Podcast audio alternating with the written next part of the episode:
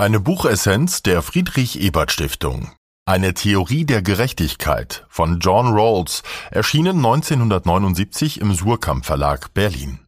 Erstveröffentlichung A Theory of Justice 1971 in der Harvard University Press.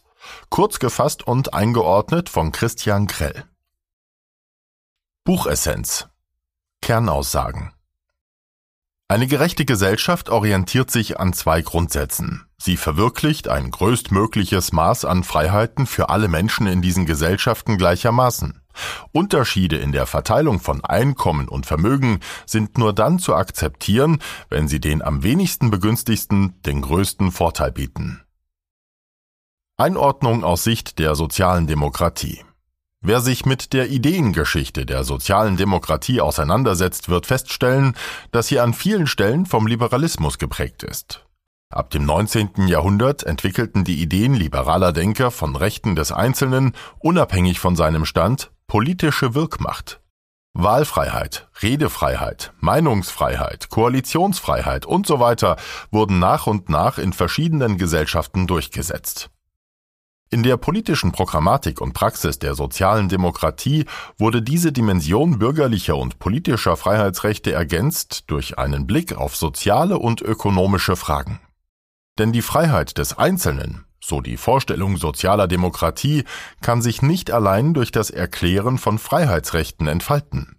Es müssen auch die materiellen Grundlagen zum Leben und Nutzen dieser Freiheiten vorhanden sein. Der immense Einfluss von Rawls Theorie der Gerechtigkeit auch in der sozialen Demokratie erklärt sich dadurch, dass Rawls genau diese Schnittstelle zwischen politischen Freiheitsrechten und der Verteilung begrenzter Güter berührt. Dass die von Rawls mitentwickelte Idee gleicher Freiheit heute programmatischer Kern vieler dieser Parteien ist, ist kein Zufall. Buchautor John Rawls, 1921 bis 2002, war einer der wichtigsten Philosophen des 20. Jahrhunderts. Er hat an der Harvard University USA gelehrt. Sein Buch Eine Theorie der Gerechtigkeit gehört inzwischen zu den philosophischen Standardwerken und hat großen Einfluss auf die philosophische und politische Diskussion, wie gerechte Gesellschaften beschaffen sein müssen. Buchinhalt Was ist gerecht? Diese Frage ist so alt wie die Menschheit selbst. Immer wieder gab und gibt es Überlegungen darüber, wie Güter in einer Gesellschaft verteilt werden, wenn mehr als eines oder gar jedes Mitglied der Gesellschaft Interesse an diesen Gütern hat. Ob es sich bei diesen Gütern um materielle Größen handelt wie Nahrungsmittel, Geld, Wohnraum oder um immaterielle Größen wie Bildung oder Mitspracherechte, ist dabei zunächst egal. Eine Theorie der Gerechtigkeit ist wichtig für eine Welt, in der es keine grenzenlose Erfüllung aller Wünsche und Bedürfnisse gibt. Gäbe es letzteres, bräuchte es keine Gerechtigkeit. Denn bei Gerechtigkeit geht es um die Verteilung von begrenzten Gütern, um Verfahrensregeln für diese Verteilung und um gerecht agierende soziale Institutionen. Da wir aber in keiner Welt mit grenzenloser Erfüllung aller Bedürfnisse leben, müssen wir klären, was gerecht ist. John Rawls hat sich dieser Frage mit einem spannenden Gedankenexperiment genähert. Er überlegt, wie freie und vernünftige Menschen über eine gerechte Güterverteilung entscheiden würden, wenn sie mit einem Schleier des Nichtwissens umgeben wären. Die Menschen in dieser Situation wissen weder, mit welchen Talenten und Begabungen sie ausgestattet sind, noch ob sie reich oder arm, mächtig oder einflusslos sind. Sie wissen zwar um die gesellschaftlichen Verhältnisse, ihre aktuelle gesellschaftliche Position ist ihnen aber unbekannt. Der Urzustand in diesem Urzustand sollen nun alle Mitglieder der Gesellschaft darüber beraten, wie eine gerechte Gesellschaftsordnung aussehen könne, der sich alle Mitglieder der Gesellschaft freiwillig anschließen würden.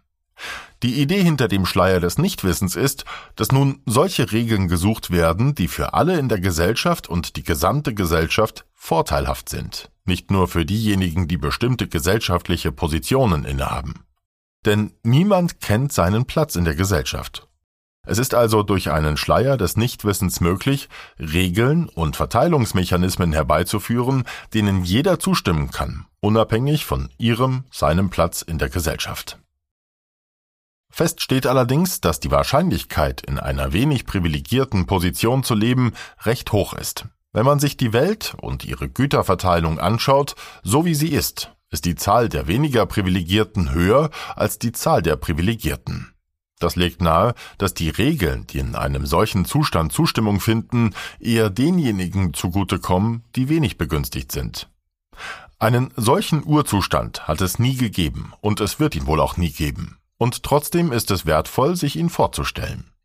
Mit ihm können Gerechtigkeitsprinzipien entwickelt werden, die zwar die aktuellen gesellschaftlichen Gegebenheiten reflektieren, aber die Stellung des Einzelnen in dieser Gesellschaft ausblenden und so einen für alle Mitglieder der Gesellschaft zustimmungsfähigen Konsens darstellen.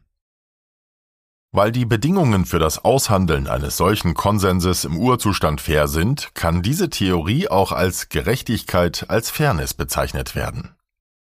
Die Beratungen im Urzustand sind davon geprägt, dass die Menschen grundsätzlich zu vernünftigem Handeln und zur Kooperation in der Lage sind. Zwar konkurrieren alle Menschen um die gleichen begrenzten Güter, aber sie haben auch gleiche Interessen wie das Bedürfnis nach Frieden, Sicherheit oder Entfaltung ihrer Persönlichkeit. Die Fähigkeit, einen Gerechtigkeitssinn und gerechte Lösungen zu entwickeln, ist bei der überwältigenden Mehrheit der Menschen vorhanden. Damit orientiert sich Rawls an einem realistischen Menschenbild, wie es der Philosoph Immanuel Kant entworfen hat.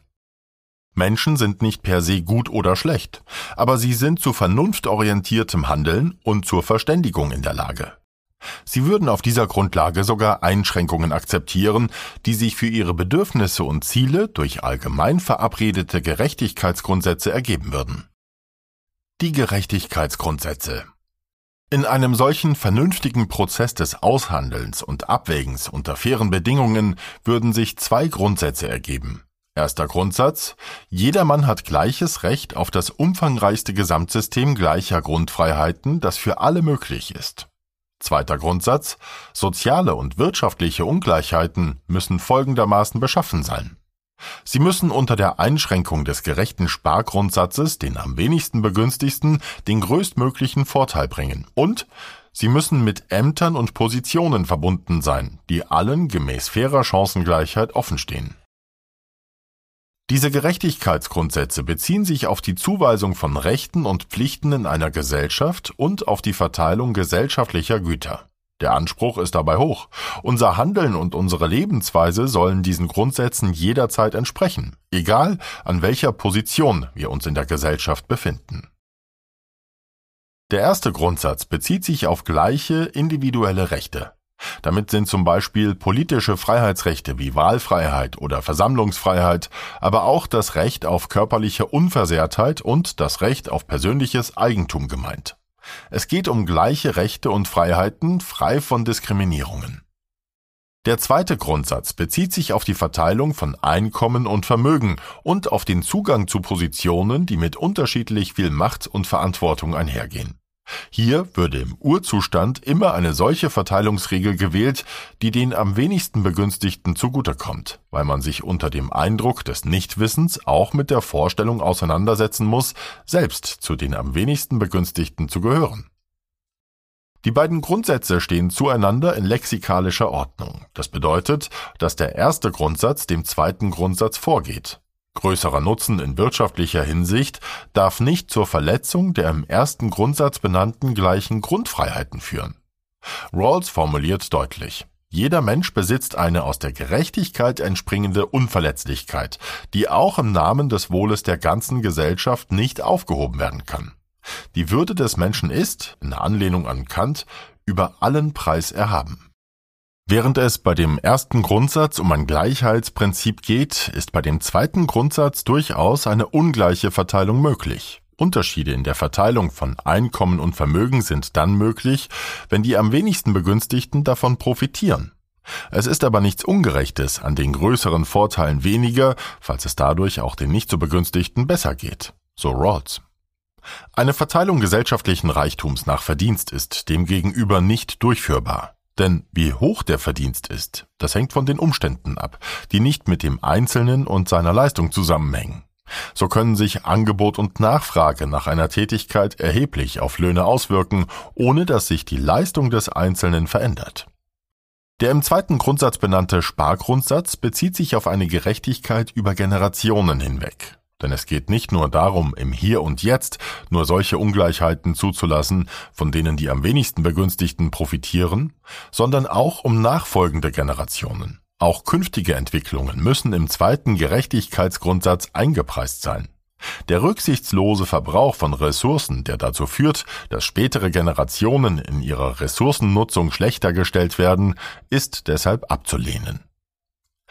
Die Gerechtigkeit als Fairness grenzt sich von zwei wichtigen Gerechtigkeitsideen ab. Erstens bezieht sie sich nicht auf eine göttliche oder von Gott gewollte Ordnung. Die Vorstellung, dass die Gesellschaft so wie sie ist, von Gott geschaffen sei und deshalb auch zu akzeptieren sei, trotz aller Ungerechtigkeiten, wird faktisch abgelehnt.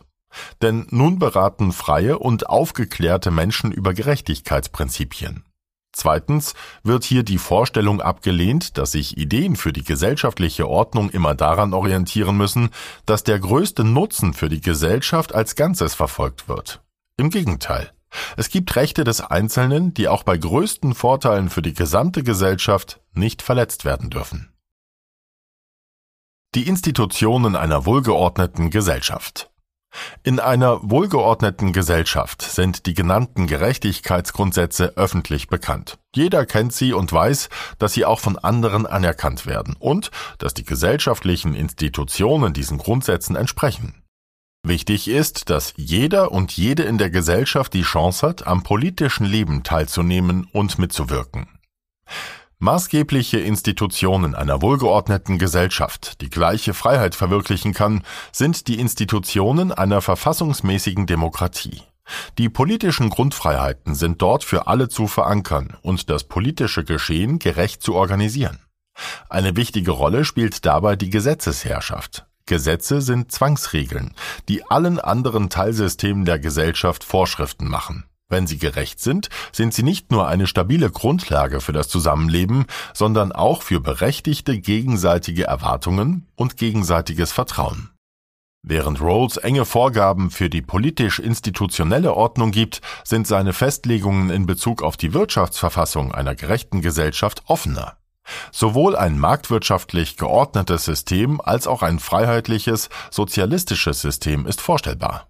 Und zwar solange das Ziel verfolgt wird, die langfristigen Aussichten der am wenigsten Bevorzugten unter den Bedingungen der fairen Chancengleichheit zu maximieren und die gleichen Freiheiten für alle zu wahren.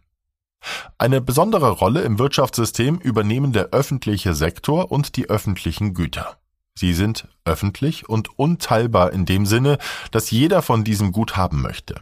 Der Staat kann und muss ihre Bereitstellung und Finanzierung durchsetzen. Steuern oder Abgaben, die letztlich auch mit Zwang erhoben werden, sind dafür ein angemessenes Instrument, denn jeder möchte sicher sein, dass sich auch andere an die gesellschaftlichen Regelungen halten. Freiwillige Spenden oder ähnliches würden dieses Wissen nicht erzeugen.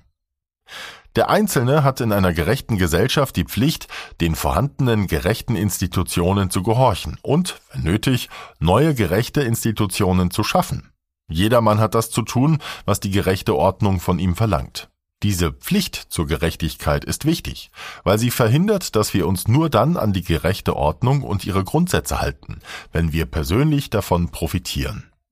Unsere Lebensweise muss ohne Rücksicht auf unsere besonderen Verhältnisse jederzeit den unabhängig davon festgelegten Gerechtigkeitsgrundsätzen entsprechen. Dies schließt auch die Pflicht zur gegenseitigen Hilfe ein. Und zwar nicht nur, weil wir selbst in Situationen kommen können, in denen wir Hilfe brauchen, sondern auch, weil es einen großen Einfluss auf die Qualität unseres täglichen Zusammenlebens hat, wenn wir von wechselseitiger Hilfe ausgehen können. Auch deshalb ist eine gerechte Gesellschaft eine stabile Gesellschaft. Viertens. Buchvotum.